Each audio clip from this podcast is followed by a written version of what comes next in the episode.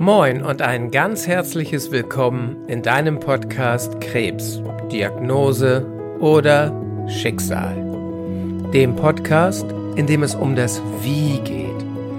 Wie kannst du es schaffen, mental stark, emotional bestmöglich aufgestellt, deine Krebstherapie zu bewältigen? Und für mich gehört dazu, dass du deine Ängste loslassen kannst, dass du Hoffnung, Mut, Zuversicht entstehen lassen kannst und dass du dir eine Vision deiner Zukunft erschaffst, die du auch erleben möchtest, die du jetzt schon fühlst, spüren kannst und die dich dann wie ein Magnet durch deine Therapie ziehen kann. Wie immer an dieser Stelle mein ganz, ganz herzliches Dankeschön an dich dafür, dass du mir wieder einmal deine so wertvolle Zeit schenkst, um auch bei dieser Folge dabei zu sein. Bei einer sehr persönlichen Folge, denn heute mag ich dir die Geschichte von meinem Vater erzählen. Ich mag dir seine Geschichte erzählen, wie er seine Krebserkrankung 23 Jahre gemeistert hat. In der einen oder anderen Folge habe ich immer schon mal Episoden aus dieser Geschichte, aus seiner Geschichte erzählt. Doch heute möchte ich dir seine ganze Geschichte erzählen, damit du für dich daraus Impulse mitnehmen kannst, wie man mit Krebs umgehen kann und wie man es schaffen kann, 23 Jahre mit dieser Krankheit zu leben und dennoch Lebensfreude und viel, viel Spaß zu haben. Mein Vater war ein Kriegskind. Er wurde 1937 geboren und bekam also als Junge die Nachwehen des Krieges zu spüren. Und schon damals lernte er, dass die Herausforderungen des Lebens anzunehmen sind, dass man ihnen nicht ausweichen kann, weil das Leben es damals so gefordert hat. Er nahm die Herausforderung an, die Arbeit zu schaffen, die man ihm damals schon als Kind auftrug. Seine Eltern hatten, weil alle Lkw im Krieg konfisziert waren, Pferde. Und so wurden die Waren, es waren in diesem Falle Kohlen, denn seine Eltern betrieben einen Kohlenhandel, die wurden mit Pferd und Wagen ausgeliefert. Genauso wurde die Müllabfuhr damals in der Region Hamburgs, wo seine Familie die Müllabfuhr erledigte, der Müll ebenfalls mit Pferd und Wagen abgeholt. Und so durfte er diese Pferde abends nach getaner Arbeit auf die Weide führen. Allerdings durfte und musste er sie morgens auch wieder reinholen, damit die Pferde ihre Arbeit tun dürfen. Im Winter musste er Heu den Pferden geben. Es gab einen Hund, den er über alles liebte. Und dieser Hund war ein Rattenjäger, wie mein Vater mir erzählte.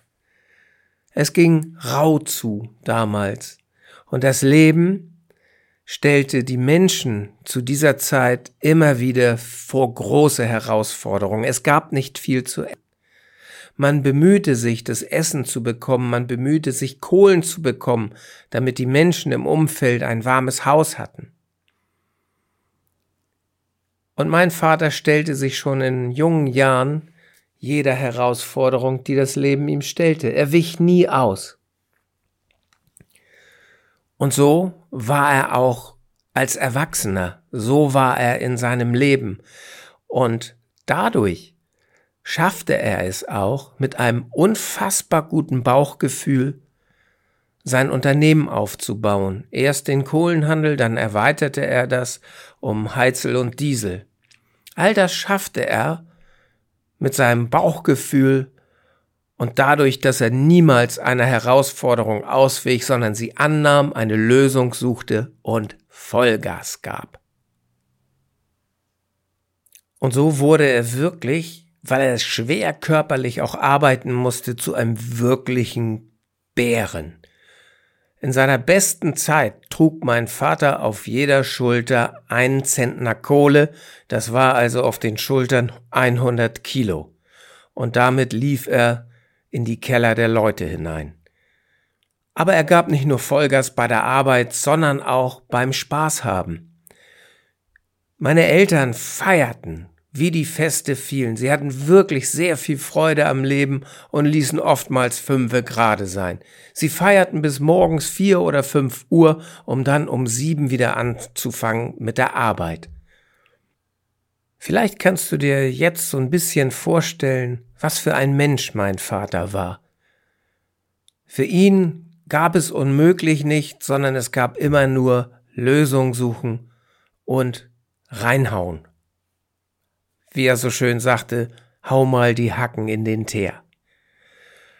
Und dieser Mensch bekam dann 1997 die Diagnose Krebs.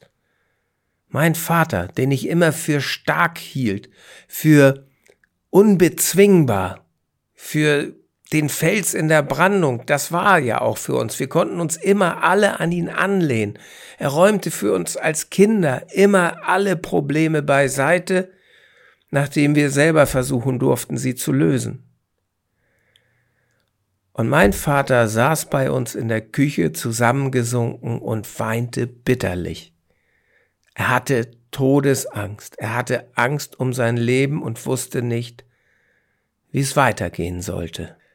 Doch es dauerte nicht lange, bis er sich wieder gefangen hatte, nicht mal einen Tag.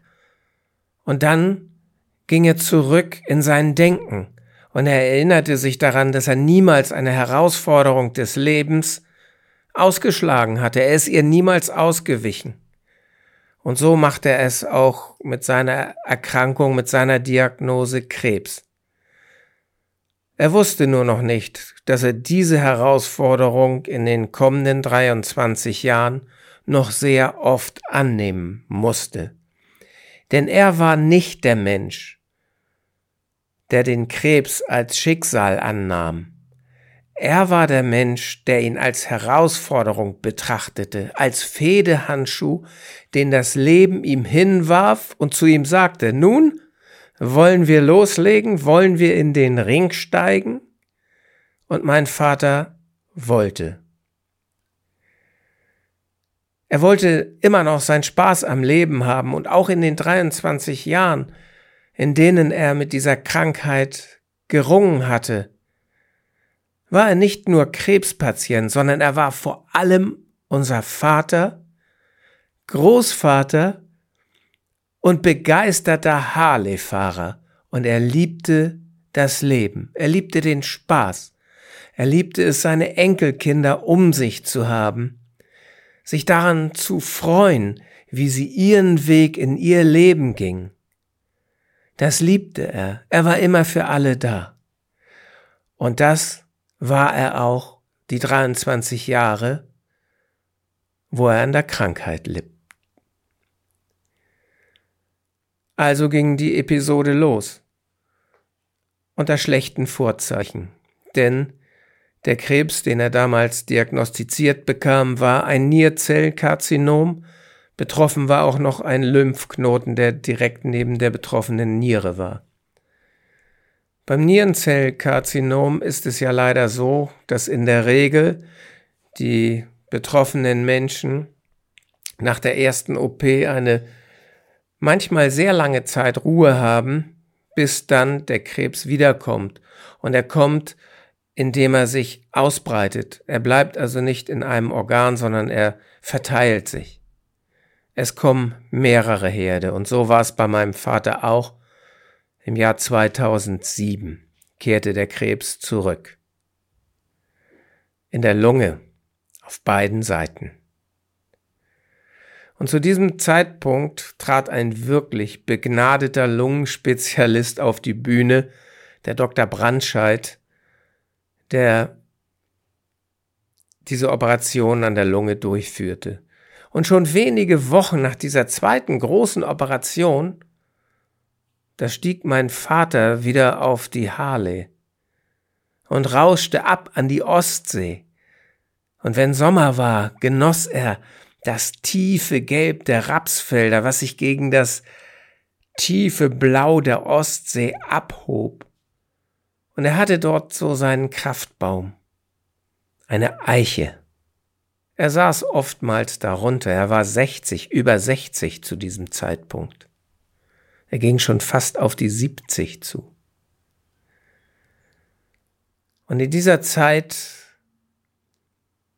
durfte ich anfangen, ihn zu begleiten. Ich erzählte ihm viel von meinen Ausbildungen in der Schweiz, wo ich das mentale Training lernte.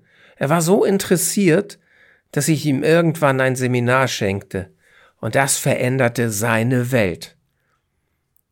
Er erkannte für sich, dass es Dinge gibt, die jenseits der Kunst der Ärzte lag, dass es eine mentale Kraft gibt, die er einsetzen kann für sich, damit er seinen Körper und seinen Geist unterstützen kann, um mit dieser Krankheit klarzukommen. Und ich durfte ihm all das dann zeigen. Und so arbeiteten wir sehr, sehr viel zusammen. Ich lehrte ihn das mentale Training, ich lehrte ihn, wie er seine eigenen inneren Kräfte aktivieren konnte, wie er es schaffen konnte, seine Ängste loszuwerden, die immer wieder aufploppten. Und ich erinnere das noch, er bat mich irgendwann, als ich schon meine eigene Hypnosepraxis hatte, Andy, manchmal kommt die Angst nachts. Kannst du mir nicht eine Übung einsprechen? Denn auch hier führte ihn sein Bauchgefühl. Er wusste, was ihm gut tut und er bat darum. Und natürlich sprach ich ihm diese Übungen ein und er hörte sie oft nachts. Auch wenn er mal Probleme mit seinem Magen hatte, das war immer nach diesen schweren Operationen der Fall. Auch dafür gab es Audios, Mentalübungen, die ihm sehr, sehr halfen. Und so lehrte ich ihn diese Techniken und er lehrte mich, was möglich ist, wenn ein Mensch sich mental stark aufstellt und emotional sich auch gut aufstellt, wenn diese Episoden kommen, wo es ganz dicke kommt. Und das sollte tatsächlich 2017 dann passieren. Da ploppten in beiden Lungenflügeln, an der Bauchspeicheldrüse und am Hals kleine Tumore auf. Deiner Bauchspeicheldrüse war etwas größer. Leider gab es einen sehr übereifrigen Chirurgen hier in Hamburg, dessen Selbstüberschätzung mein Vater fast sein Leben gekostet hat. Und auch hier folgte er eigentlich seinem Bauchgefühl, denn er rief mich am Abend vor der ersten Operation an und sagte, Andy, kannst du noch mal ins Krankenhaus kommen? Ich sag, natürlich, Papa.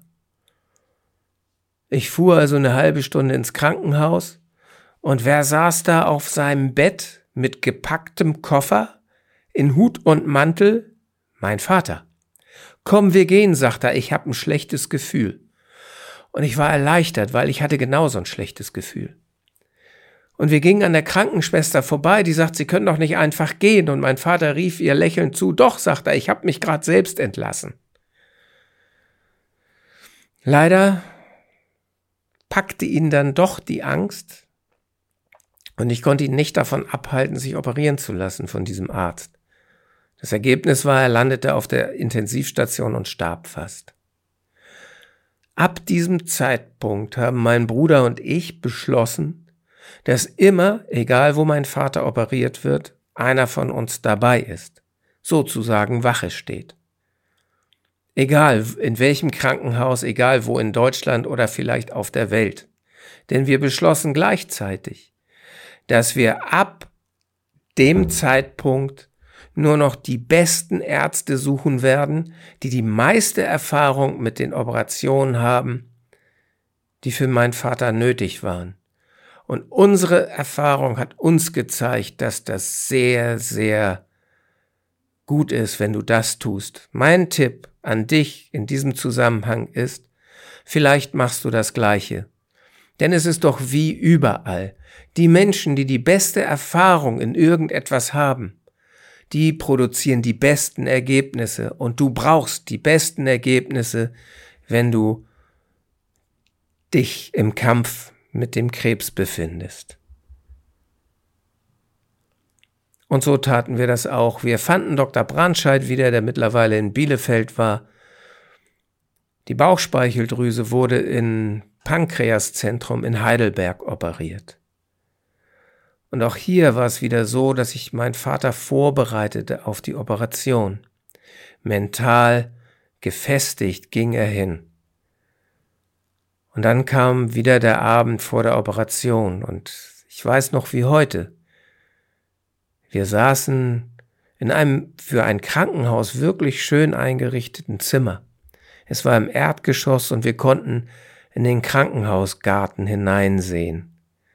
Langsam senkte sich die Sonne und so ein sanftes Licht strömte in den Raum und erzeugte so eine ganz friedliche, besondere Stimmung.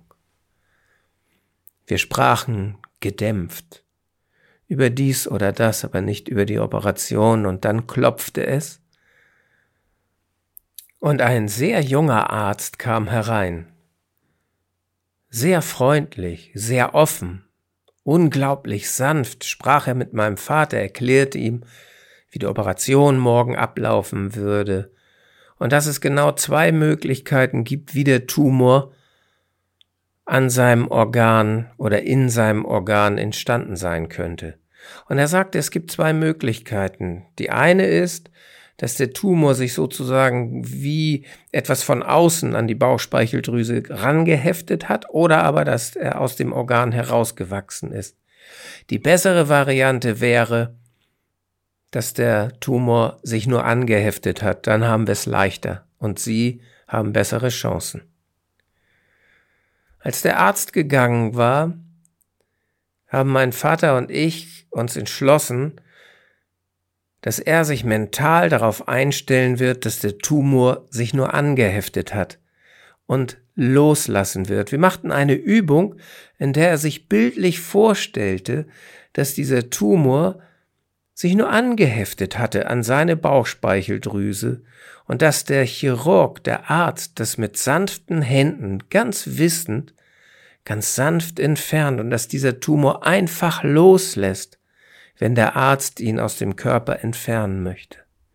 Dass die Bauchspeicheldrüse wieder regeneriert, dass sie so operiert wird, dass sie ihm weiter dienlich sein kann. All das stellte er sich bildlich vor.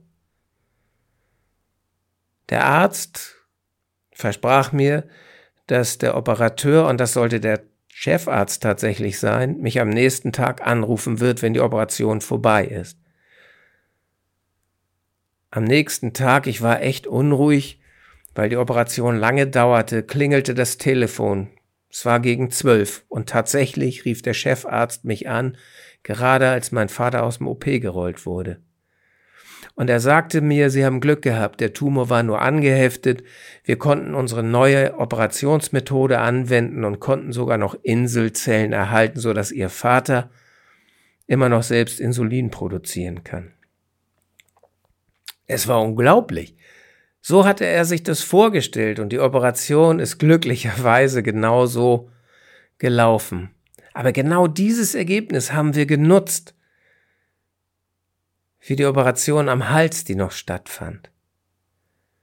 Und genauso stellt er sich das vor und die Operation verlief wieder gut.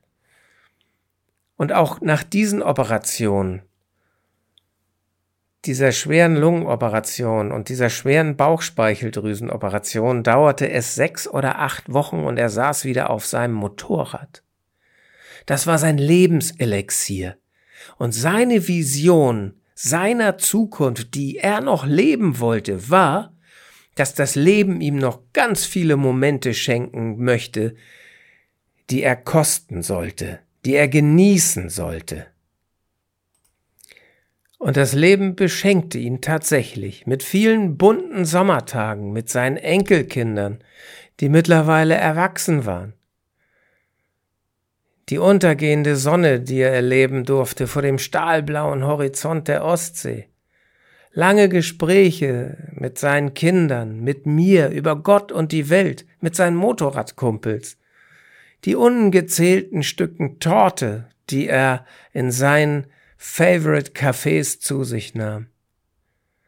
ungezählte Stunden, die er unter seiner mächtigen Eiche saß in diesem geliebten Rapsfeld. Und ich selbst erkannte in dieser Zeit etwas, was mich bis heute antreibt. Krebs und Glück erleben schließen einander nicht aus. Man darf nur nicht vergessen, auch dieses Glück zuzulassen. Und das durfte ich, wie ich dir ja schon erzählt hatte, am eigenen Leib erfahren. Und auch nach diesen schweren Operationen setzte mein Vater immer wieder seinen Fokus auf Genesung, auf ein Leben ohne Krebs. Und wir verbanden diese Krankheit mental aus seinem Körper. Und auch hier trat der Krebs viele Jahre wieder nicht aufs Tableau. Doch die Abstände wurden tatsächlich kürzer. Und so kam es, dass mein Vater eines Tages das Luftgewehr, sein Luftgewehr, mit dem er Schützenkönig wurde und das ganze Dorf bewirten musste, dass mein Sohn mal schießen wollte mit diesem Luftgewehr und so wollte er es reinigen. Es war ein Gewehr mit einem Knicklauf und er nahm das Gewehr und knickte den Lauf und dann machte es Bang und sein rechter Oberarmknochen brach. Er konnte seinen Arm nicht mehr bewegen. Und so stand der nächste Krankenhausaufenthalt an. Wir wussten nicht, dass es Knochenkrebs war. Mein Vater hatte schon vorher entschieden, nicht mehr zu diesen Kontrolluntersuchungen zu gehen, denn er sagte, was kommt, das kommt, ich genieße jetzt mein Leben. Die letzten Meter, die ich noch hab, die will ich nicht mehr damit verbringen, ewig kontrollieren zu lassen, um dann mir Sorgen machen zu müssen. Und so entschied er kurz und knapp, dass die Therapie bei ihm nicht schonend sein sollte, sondern so, dass ein Nagel in den Knochen geschoben wird, bei dem die Krebszellen, die im Knochenmark sitzen, verteilt werden. Er wollte die letzte Saison Motorrad noch erleben. Und so geschah es dann auch. Er machte noch eine Strahlentherapie, um das Schlimmste abzuwenden. Und dann stieg er wieder auf sein Motorrad. Es fiel ihm aber schon schwerer. Dann im November 2020, 23 Jahre nach der ersten Diagnose, beendete mein Vater seinen Kampf gegen den Krebs. Er wurde die letzten Wochen seines Lebens sehr schnell vergesslich. In Hamburg nennen wir das tüdelig werden. Er konnte sich sein Frühstück nicht mehr zubereiten. Er aß kaum noch etwas, hatte keinen Appetit mehr. Und eines Morgens, als ich wieder nach ihm schaute, mein Bruder und ich wechselten uns ab, kam ich die knarrende Holztreppe nach oben, denn sein Schlafzimmer lag in diesem alten, unserem, meinem Zuhause oben. Und er saß auf seinem Bett zusammengesunken. Ich setzte mich neben ihn, nahm ihn in den Arm und fragte, na Papa, was ist? Und er sagte, Andy, ich bin heute Nacht aufgewacht und wusste nicht mehr, wo ich war. Ich hatte solche Angst. Und er fing an zu weinen.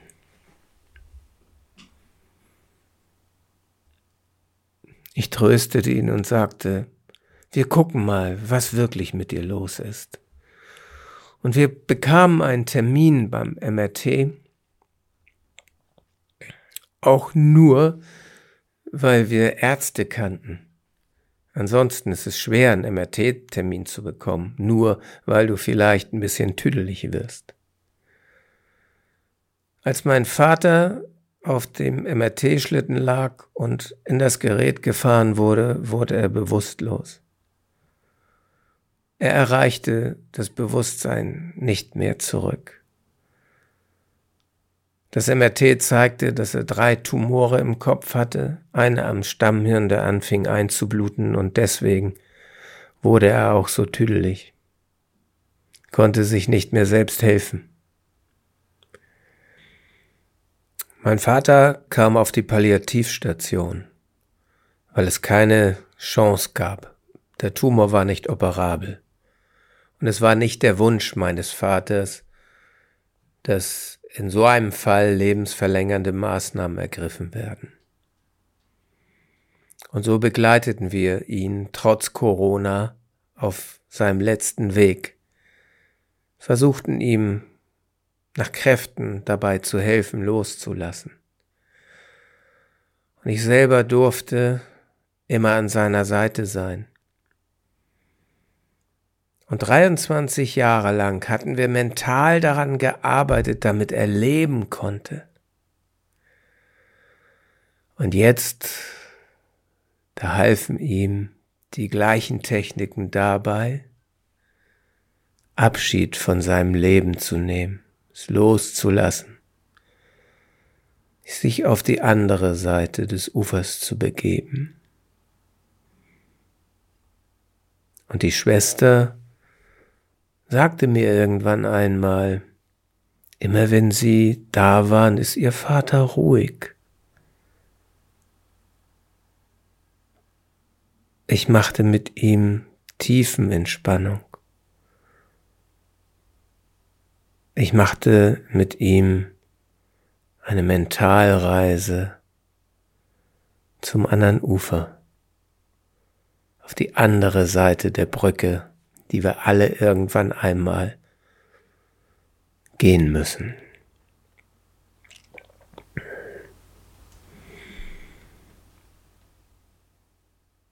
Mein Vater, Entschuldigung, lehrte mich, dass es gut ist, Herausforderungen anzunehmen und trotz schwieriger Situationen die Freude am Leben nicht zu verlieren, das Glück anders zu erleben, das Glück neu zu erleben, aber es zuzulassen in jeder Situation. Und er war so dankbar für die Momente, die er hatte. Er sagte das immer wieder. Für mich wurde er schon fast zu einem der dankbarsten Menschen. Und ich durfte von ihm lernen,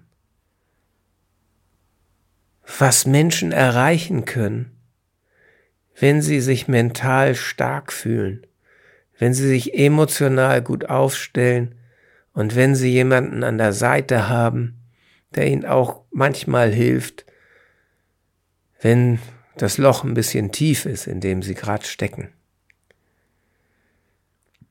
Ich danke meinem Vater für diese lehrreiche Zeit. Und hätte es diese Zeit nicht gegeben, würde es auch meine Arbeit nicht geben es würde diesen Podcast nicht geben und es würde nicht meine Motivation in mir geben, möglichst vielen krebskranken Menschen zuzurufen. Haltet fest an der Diagnose und denkt nicht im Schicksal. Nehmt die Herausforderung an. Stellt euch mental gut auf. Sucht euch Ziele. Lasst die Freude am Leben groß sein, immer größer sein als die Angst, es zu verlieren, so wie mein Vater das tat. Und lasst das Glück zu, was das Leben euch noch schenken möchte. Das wünsche ich dir. Und ich freue mich auf dich in den nächsten Folgen in diesem Podcast. Bis dahin, alles Liebe, dein Andreas.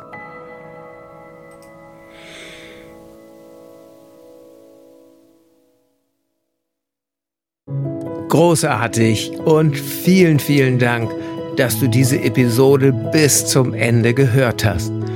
Und als Dankeschön dafür habe ich jetzt ein wirklich besonderes Geschenk für dich. Gemeinsam mit meinem Team habe ich einen kostenlosen Online-Krebscoaching-Workshop für dich und für deine Liebsten erstellt. Denn unser Ziel ist es, dass jeder Krebspatient mental und emotional bestmöglich gerüstet seine Erkrankung bewältigen kann. Innerhalb von zwei Wochen erfährst du in diesem Workshop einige zentrale Grundübungen, um deine Ängste loslassen zu können und um Hoffnung zu schöpfen. Du kannst dabei erste Erfahrungen machen, was ein Coaching während der Krebstherapie und auch danach für Vorteile für dich bringen kann. In diesem Workshop erhältst du sieben Videos, die dir Tipps geben, wie du deinen Fokus auf Genesung legst und die Therapie bestmöglich bewältigst. Du bekommst sechs Audioübungen, mentales Training für den direkten Nutzen in deiner Therapie und ein Workbook als roten Faden für diesen Workshop.